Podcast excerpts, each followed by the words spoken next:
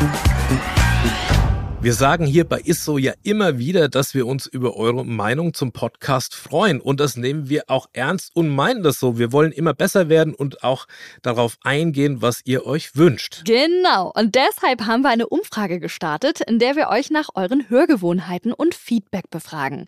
Das Ganze dauert rund fünf Minuten, ist anonym. Und jetzt das Coolste. Für euch springt auch etwas dabei heraus. Unter allen Teilnehmenden verlosen wir dreimal AirPods der dritten Generation. Den Link zur Umfrage findet ihr unten in den Show Notes der aktuellen Episoden. Also helft uns noch besser zu werden, klickt auf den Link in den Show Notes oder geht direkt auf podstars.de slash isso, nehmt kurz an der Umfrage teil und gewinnt dabei brandneue AirPods.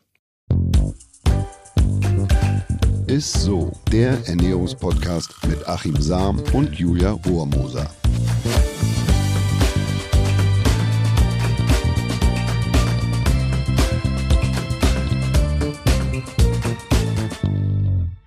Hallo und herzlich willkommen. Ihr hört Isso, den Ernährungspodcast mit Achim Sam. Dem Ernährungswissenschaftler. Dem Ernährungswissenschaftler natürlich. Und mit der Moderatorin Julia Rohrmoser. Hallo, hallo. Schade, wir tauschen heute keine Rollen. Nee, gut. Ähm, ja, wir sprechen heute über Zuckerersatzstoffe. Die sind ja mhm. momentan richtig im Trend, muss man sagen. Aber ich glaube, dass äh, viele Hörerinnen und Hörer gar nicht so bewusst ist, beziehungsweise die gar nicht so richtig wissen, was hinter Stevia und den ganzen ja, Zuckerersatzstoffen eigentlich so steckt. Und ob ähm, ja, das tatsächlich besser ist oder schlechter als normaler Zucker. Darüber sprechen wir heute auf jeden Fall. Und die erste Frage von mir wäre, ich liebe ja Zucker auch über alles. Ich könnte ja den ganzen Tag nur Kekse und Schokolade essen. Warum stehen wir denn eigentlich so auf Zucker, Naja, es ist so, dass es uns einfach in den Genen steckt. Ne? Also in der Evolution gab es einfach mehr Hungerphasen als Überernährungs- oder Übergewichtsphasen. Also mehr Phasen, in denen man einfach darben musste und wo man nichts zu futtern hatte. Und süße Lebensmittel, die liefern uns in der Regel viel Energie. Also alles, was süß ist, liefert uns viel Energie in Form von Kilokalorien und versorgt uns nicht letzten Endes in Notzeiten. Und äh, das haben wir auch äh, übrigens besprochen in der Folge Jetzt wird's bitter mit dem Experten Dr. Mark Behrens, kann man ruhig mal reinhören. Mhm.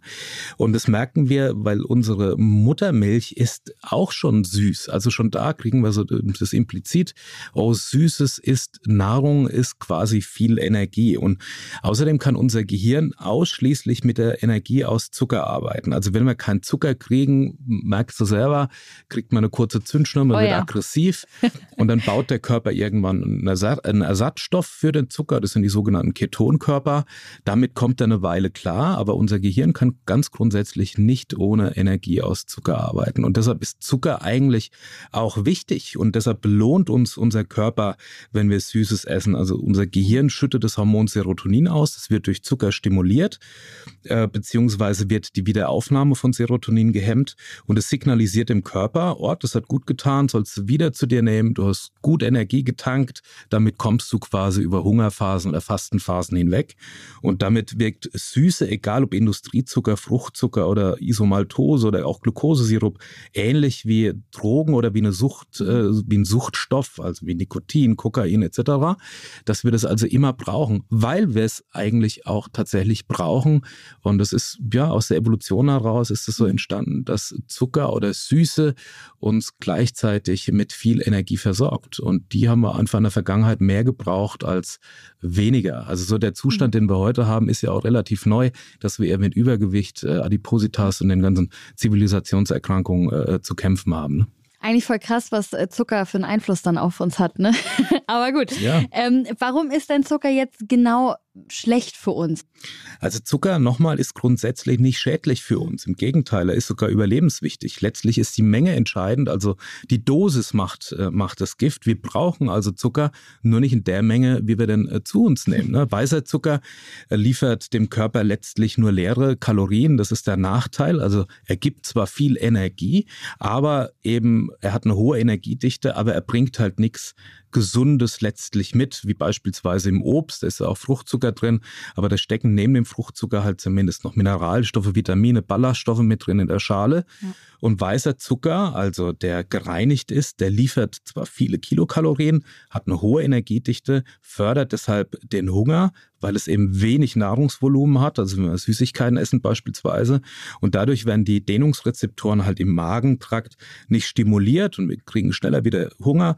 Die Insulinausschüttung ist hoch, die stürzt schnell wieder ab. Der Hunger wird also letztlich gefördert. Und äh, Zucker stimuliert halt eben die Insulinausschüttung. Und das wissen wir ja, je mehr Insulin da ist, umso mehr Hunger kriegen wir und umso geringer ist die Fettverbrennung.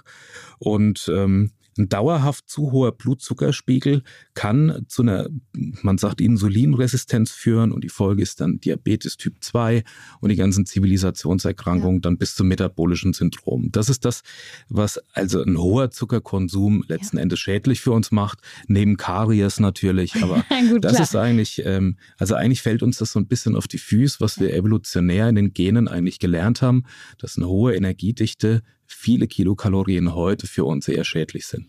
Du hast ja auch ganz am Anfang gesagt, die Dosis macht das Gift. Mhm. Und deswegen äh, wäre jetzt meine nächste Frage auch gewesen, wie viel Zucker wäre denn jetzt okay für uns am Tag? Naja, also wir essen durchschnittlich so circa 100 Gramm Zucker am Tag. Das ist mhm. relativ viel. Allgemein oder die Empfehlungen der DGE beispielsweise sind, liegen bei 50 Gramm Zucker am Tag. Das sind 10 Prozent der täglichen Energiemenge. Es sind etwa so 200 Kilokalorien in Form von Zucker. Mhm. Die WHO, also die Gesundheitsorganisation, die empfiehlt sogar nur 25 Gramm Zucker. Äh, das entspricht etwa 50 Gramm Schokolade oder Gummibärchen. Dann wärst du allerdings schon durch mit, mit Zucker. Und, dann darf ne, man also auch keine weil, Nudeln oder so mehr essen wahrscheinlich. Ja, das ist nicht viel und der Zucker, der steckt halt auch schon in, in bestimmten Lebensmitteln mit drin, Saftschollen etc. Also viel ist es nicht. Und noch dazu gesagt, ja. die, die WHO sagt nicht null. Ne? Das geht auch gar mhm. nicht, weil man immer davon spricht, oh, ich esse jetzt gar keinen Zucker mehr. Das ist kaum möglich, das macht mhm. auch wenig Sinn, weil wie gesagt, unser Gehirn nur mit Energie aus Zucker arbeiten kann. Wir sollten eben nur die Menge runterfahren, dass es für uns letzten Endes okay. äh, gesünder ist und dass es ein gesundes Maß ist. Okay. Wenn man jetzt aber zum Beispiel Zucker so ein bisschen einsparen möchte, welche Möglichkeiten hat man da jetzt überhaupt? Also welche Alternativen zum klassischen Haushaltszucker, zu diesem weißen Zucker halt gibt es überhaupt? Also es gibt viele Trends, aber den gesunden, kalorienfreien Zucker oder Süßungsmittel, das gibt es so einfach nicht. Und deshalb würde ich empfehlen, dass man mal ein Geschmackstraining macht oder so eine mhm. kleine Entziehungskur, dass man versucht, mit weniger Süße und weniger Zucker auszukommen. Also Zucker essen oder Zucker ist Gewöhnung Gewöhnungssache. Man kann sich auch davon entwöhnen.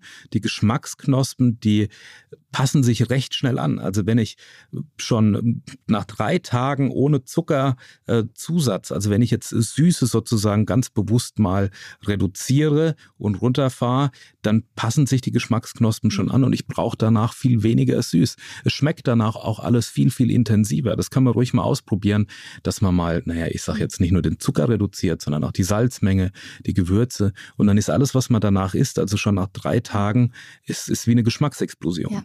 Aber es gibt ja mittlerweile auch eine ganze Menge von Alternativen zum Haushaltszucker. Mhm. Und deswegen könnten wir ja vielleicht ein paar Mal durchgehen und du sagst einfach, was du von denen hältst. Klar, aber vorab, äh, ich finde unseren klassischen Haushaltszucker, der ist viel besser als sein Ruf. Der wird nur im Moment ähnlich wie bei der Kampagne, die wir in den, in den USA in den 70er Jahren hatten, wo alles so low fat war und no fat. Und was ist passiert? Die Amerikaner sind immer dicker geworden und dafür möchte, davon möchte ich eigentlich fast warnen, dass man äh, quasi immer suggeriert, kein Zucker ist so das Ziel. Ja, also wir sollten den Zucker reduzieren. Ich finde auch den normalen Haushaltszucker ist, der ist wirklich besser als sein Ruf. Das ist ein Naturprodukt, das ist ein gereinigter Zucker. Mhm. Ähm, der ist halt nicht viel mehr ansonsten mit drin, aber es ist, es ist ein Naturprodukt. So. Und es gibt äh, aktuell sogar eine wahnsinnig spannende Studie dazu, wie ich finde, dass Zucker eben nicht nur hungrig macht, sondern auch tatsächlich satt machen kann. Und zwar läuft die mit klassischem Haushaltszucker und äh, wird an der Universität zu Lübeck ist äh, quasi auch ein Panel, wo, wo das getestet wird.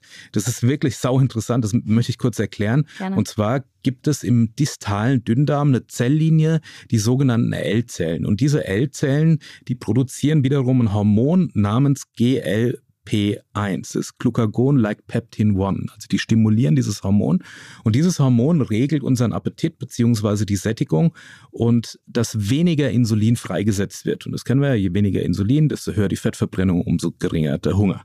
Aber in der westlichen Ernährung, also wie wir die heute hier so haben, dann nehmen wir unser Essen viel früher auf. Das heißt, wir verdauen eigentlich schon und Zucker wird, der geht schon im Mund los mhm. mit Amylase und so weiter, dass man mit Enzymen den Zucker aufspaltet.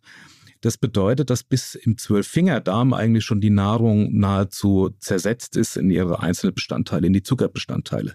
Die L-Zellen, die sitzen aber überwiegend in den späteren Darmpartien, also quasi in diesem distalen Dünndarm weshalb da äh, die, diese, diese Zellen heute kaum mehr stimuliert werden, weil wir mhm. vorher eigentlich schon alles verdauen. Das heißt, also Zucker sozusagen, ein ungespalteter Zucker, der kommt da eigentlich kaum mehr an, deshalb wird eigentlich dieses Hormon kaum mehr stimuliert. Mhm. Und bei der Studie wird jetzt ein ganz normaler Haushaltszucker, der wird verkapselt, damit die Glucose nicht im Zwölffingerdarm schon aufgespalten wird, mhm. Sondern erst in diesem distalen Dünndarm freigesetzt wird.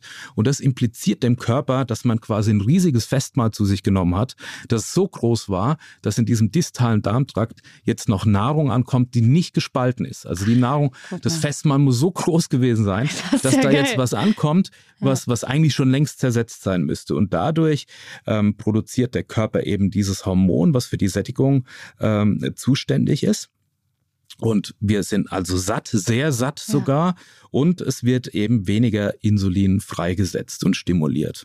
Ach, also es ist eigentlich total so spannend, dass man also mhm. also nicht nur mit Zucker oder mit dem normalen Haushaltszucker natürlich den Insulinspiegel anhebt, sondern wenn in einer bestimmten Darmregion eben der Zucker noch unzerlegt ankommt in Form von einem Haushaltszucker, mhm. dann gibt es eben auch einen großen Sättigungseffekt. Und das, das, das ist in, wahnsinnig interessant. Also, äh, wie ich finde, weil man da eigentlich mit einem verkapselten, also da ist nur die Kapsel mhm, drumrum mhm. und da ist nur Haushaltszucker drin und das wird in dieser Studie getestet. Gibt übrigens, werden da noch Probanden gesucht. Also wer Interesse hat, kann sich einfach am Institut für Ernährungsmedizin äh, cool. äh, in, in Lübeck äh, melden. Ich finde das total interessant. Das mega ja. spannend. Ich meine, vielleicht in 20 Jahren ist um den Zucker im Keks oder so auch so eine Kapsel drum gemacht, sodass man. Ja, aber auch, ja, aber es ist auch total interessant, weil wir die Nahrung eben in der westlichen Welt, das ist mir auch neu, auch, wir haben uns so angepasst, dass ja. wir die Nahrung relativ schnell zerlegen. Das ist auch, evolutionär ist es so gemacht,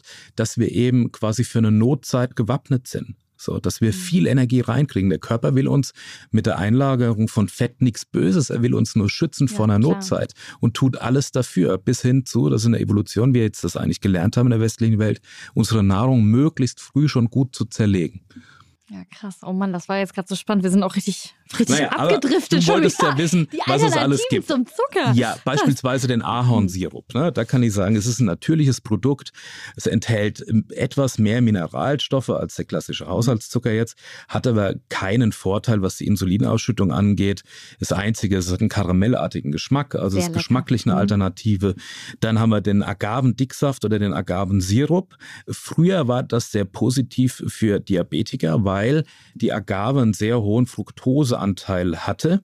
Und äh, heute ist ein hoher Fructoseanteil aber auch nicht unbedingt förderlich für in Anführungszeichen gesunde oder die Nicht-Diabetiker, weil Fructose Insulin unabhängig über die Leber verstoffwechselt wird. Das heißt, es ist eigentlich leberbelastend. Nur heute ist es auch tatsächlich so, dass die Agaven weniger Fructose produzieren, weil wir auf der Welt äh, irgendwann angefangen haben, so viel Tequila zu trinken, dass die Mexikaner angefangen haben, die ah. Agavensorte umzustellen auf eine schneller wachsende ah. und diese Agave eben weniger Fructose auch äh, produziert. Okay. Also das hat sich auch etwas nivelliert und angepasst. Aber ja, also Fructose hat eben auch Kalorien, äh, vier ja, pro Gramm und genauso viel wie gewöhnlicher Haushaltszucker. Also gesundheitlich äh, ist Agavensirup deshalb nicht so der Hit. Honig, ne, ähm, wo oh, viele ja, immer lecker. fragen, haben wir auch eine, eine Folge zu gemacht. Mhm. Das ist ein tolles Naturprodukt, ein toller Geschmack. Vor allem hat es eine wahnsinnig geschmackliche Bandbreite ne? und das ist eines der wenigen äh, Naturprodukte, die wir wirklich im Handel stehen haben. Also da, wo Honig draufsteht, muss auch der Honig, also von Akazie beispielsweise, drin sein. Da gibt es äh, ganz strenge Prüfungen, denen der Honig unterliegt. Also Honig ist ein Naturprodukt, aber besteht auch zu 80 Prozent aus Zucker, hat auch je nach Zucker oder beziehungsweise Honigart einen, einen gewissen Fructoseanteil. Also ist nicht viel gesünder als der gewöhnliche Haushaltszucker. Aber da kann man in die Folge mal reinhören, die wir ja, dazu gemacht unbedingt, haben. Die war sehr spannend. Dann gibt es Stevia, eben noch, ist in aller Munde. Äh, Stevia hat zwar kaum bis gar keine Kalorien, allerdings ist Stevia analog zu Süßstoffen ein hochchlorifiziertes Produkt. Also wer jetzt denkt, dass Stevia ein Naturprodukt ist, das ist Stevia tatsächlich nur, wenn man sich die Blätter Blätter der Stevia-Pflanze kauft und dann selber ansetzt, ja, einen Sirup draus macht und die Süße quasi da selber gewinnt. Aber wenn Stevia zugesetzt ist zu einem Lebensmittel, dann ist das eigentlich ein industriell hergestelltes Stevia, was durch ein hochglorifiziertes Prozesse äh, synthetisiert werden. Okay. Also das ist also nichts mehr Natürliches. Dann ist immer noch die Frage, es gibt keine Langzeitstudien zu Stevia. Äh, es wurde ja jahrelang gar nicht zugelassen bei uns. Es hat vor einigen Ach. Jahren dann doch eine Zulassung gefunden. Okay. Also gesund ist Stevia also nicht unbedingt und es ist auch kein Naturprodukt. Produkt. Allerdings hat Stevia die 300-fache Süßkraft ähm, wie der gewöhnliche Haushaltszucker. Also oh. es ist hat eine extreme Süße, eben keine äh, Kilokalorien. Ja, und das ist der Vorteil cool. von Stevia. Mhm. Und dann, last not least, haben wir eben noch den Birkenzucker oder Xylit oder die Zuckeralkohole. Ähm, wird, äh, heißt ja immer, aus Birkensaft gewonnen oder aus der Birkenrinde. Das denkt man. Das wird zumeist wird es gewonnen aus Maiskolben.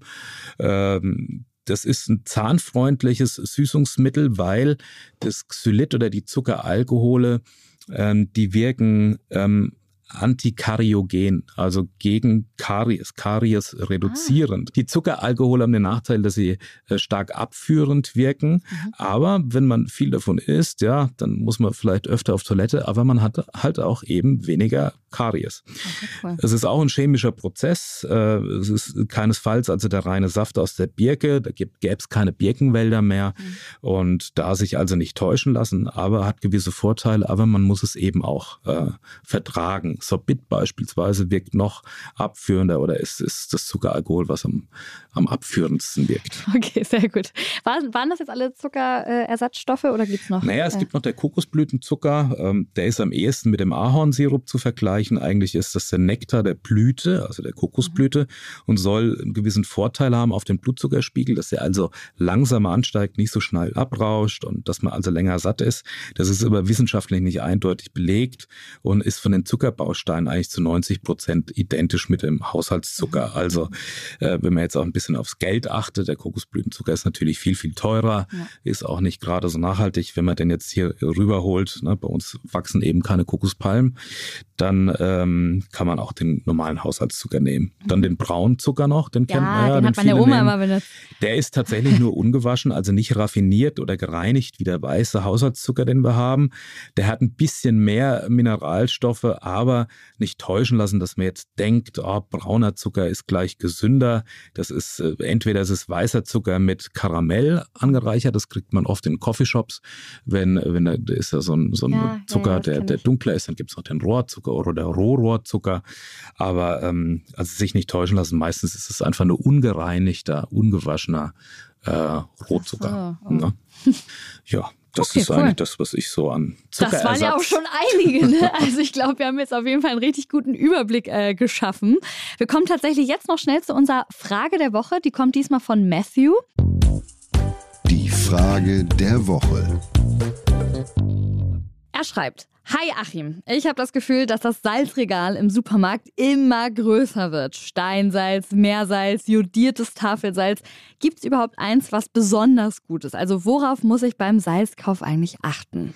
Nö, das gibt's eigentlich nicht. Also du musst, da gibt's gar nicht groß was zu beachten. Letzten Endes ist es eine rein geschmackliche Sache und auch eine preisliche. Die sind ja alle unterschiedlich teuer, ob das jetzt Himalaya oder Fleur de Sel ist oder so. Aber es gibt halt eben diese grobflockigen und, und die, die man halt eben aufs Fleisch mitgeben kann. Aber da gibt es eigentlich außer dem Geschmack nichts zu beachten, außer du hast vielleicht ein bisschen mit Jod unterversorgt. 30 äh, Prozent der Erwachsenen haben, ähm, liegt die Jodaufnahme unter unter dem Bedarf. Deshalb gibt es eben mit Jod angereicherte äh, Salze oder mit Fluorid oder mit Folsäure beispielsweise. Äh, da kann man nochmal drauf achten. Aber ansonsten ähm, ist, zählt der Geschmack. Das ist eigentlich alles beim Thema Salz. Alles klar. Und weil wir auch schon wieder am Ende angekommen sind, würde ich nochmal kurz das Wichtigste eventuell zusammenfassen. Und zwar, Zucker essen ist einfach eine Gewöhnungssache, aber man kann sich davon auch entwöhnen. Und wie mhm. Achim auch immer ganz gern sagt, die Dosis macht das Gift. Die WHO empfiehlt nämlich äh, 25 Gramm, so das entspricht etwa 50 Gramm Schokolade oder Gummibärchen. Wir essen aber alle natürlich wahrscheinlich deutlich mehr. Und was ich auch ganz interessant fand, brauner Zucker ist nicht unbedingt gesünder als weißer. Er enthält lediglich Rest Reste von Sirup, während der weiße stärker gereinigt wurde. Das ist eigentlich der einzige Unterschied, mhm. warum auch die Farbe so ist. Und auch Honig wird ja auch gerne ähm, benutzt, besteht zu 80 Prozent allerdings auch aus Zucker und ist damit auch nicht unbedingt gesünder als der normale weiße Zucker. So ist es. Sehr gut. Ja, danke dir, Achim. Und wir sagen auch danke fürs Zuhören und bis zum nächsten Mal. Wir freuen uns natürlich über Nachrichten bei Instagram oder per E-Mail an isso.edeka.de. Über ganz viele liebe Bewertungen und Empfehlungen natürlich auch. Freuen wir uns. Bis nächste Woche. Bis nächste Woche. Bis so. Ciao. Tschüss. Dieser Podcast wird euch präsentiert von Edeka. Wir lieben Lebensmittel.